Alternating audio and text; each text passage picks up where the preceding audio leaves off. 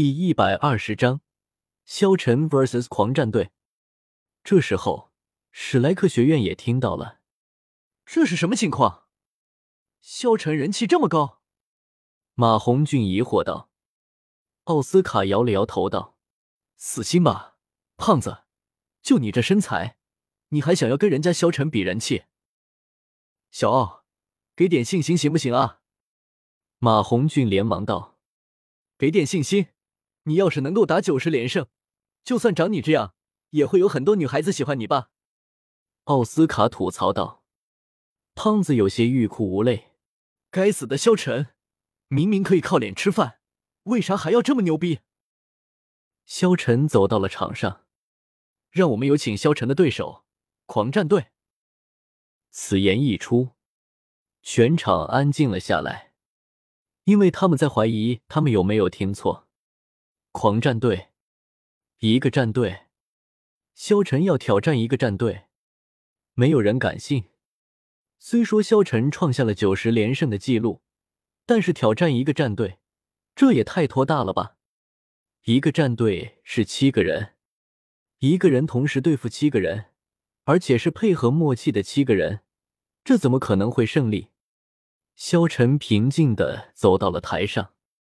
对着观众淡淡一笑，这一刻，全场再次沸腾了起来。萧晨，萧晨！呼喊声在继续，狂战队也站了上来。那小子在装什么啊？一个人想要对付我们七个，他也真够傻的。这么装逼，一会在场上，我一定要将他撕碎。台上的主持人站在斗魂台中央。第四场团战，对阵双方，狂战队与萧晨。对于狂战队，我想我已经不需要过多的介绍，他们已经获得了七连胜的好成绩。而萧晨，则是我们的不败传说，九十连胜。今天狂战队会终止他的连胜吗？直径四十米的圆形斗魂台已经非常大，足有上千平方米。所以对阵双方虽然有十四人之多，却也不会显得拥挤。伴随着敖主管的宣布，狂战队一方摆出了阵型。狂战队一方站在最前面的就是队长狂熙，紧随狂熙背后的是那两名脸色阴沉的中年人。三个人摆出一个三角阵型，妖艳女子在七个人的中央，依旧是一脸媚笑。两个身材瘦小的青年在两翼。那名看上去很普通的大龄中年人则排在最后，整个阵型就像尖锥一般。萧晨就这样平静的站着，没有一点波澜。主持人分别向双方询问是否准备好了。萧晨和对方帝狂熙同时表示准备完毕。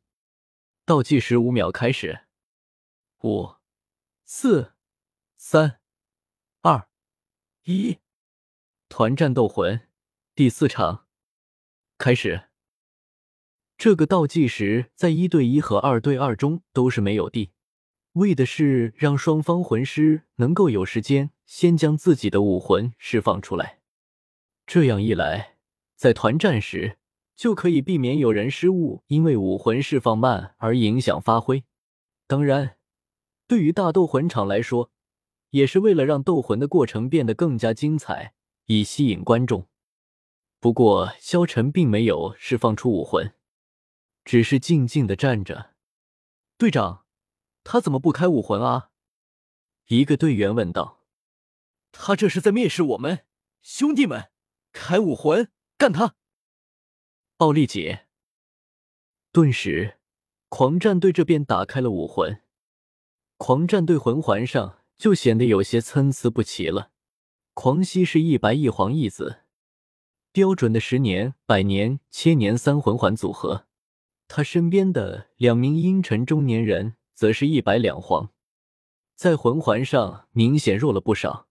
唯一拥有顶级魂环配置的，竟然是那位妖艳女子，她也拥有着两黄一紫的魂环辅助。另外三人虽然也都是三十级以上的魂师。但千年魂环也只是出现在最后那名看上去很普通的大龄中年人身上，他的魂环和狂熙一样，其他两人则是一白两黄。从眼前的魂环对比就能看出高等级魂环是何等难得。普通魂师想要获得一个好的魂环是极为艰难的，毕竟产生优秀魂环的魂兽一般都比魂师实力强大，只有强者从旁辅助才能平安获得。最先发动的都不是双方站在最前面的战魂师，而是后排的辅助系魂师。对方那名大龄中年人手中光芒一闪，掌心中已经多了一面银色的圆盘，身上的白色与黄色两个魂环同时亮了起来。如意之盘，防御之光绽放；如意之盘，攻击光环绽放。两圈与两个魂环同色的光圈瞬间释放，给前方的六名同伴每个人身上都添加了一层黄白色的光芒。奥利给，冲啊！箭在弦上，不得不发。狂喜此时已经顾不得考虑太多，心中虽然懊悔之前的挑衅，但此时此刻也只有先完成眼前这一战再说。狂喜的武魂正是犀牛，在释放出自己的武魂后，不仅是身体膨胀一圈，皮肤上更是多了一层宛如铠甲一般的厚实角质层。变化最大的是头部。一根半尺多长的独角闪烁着棕黄色的光芒，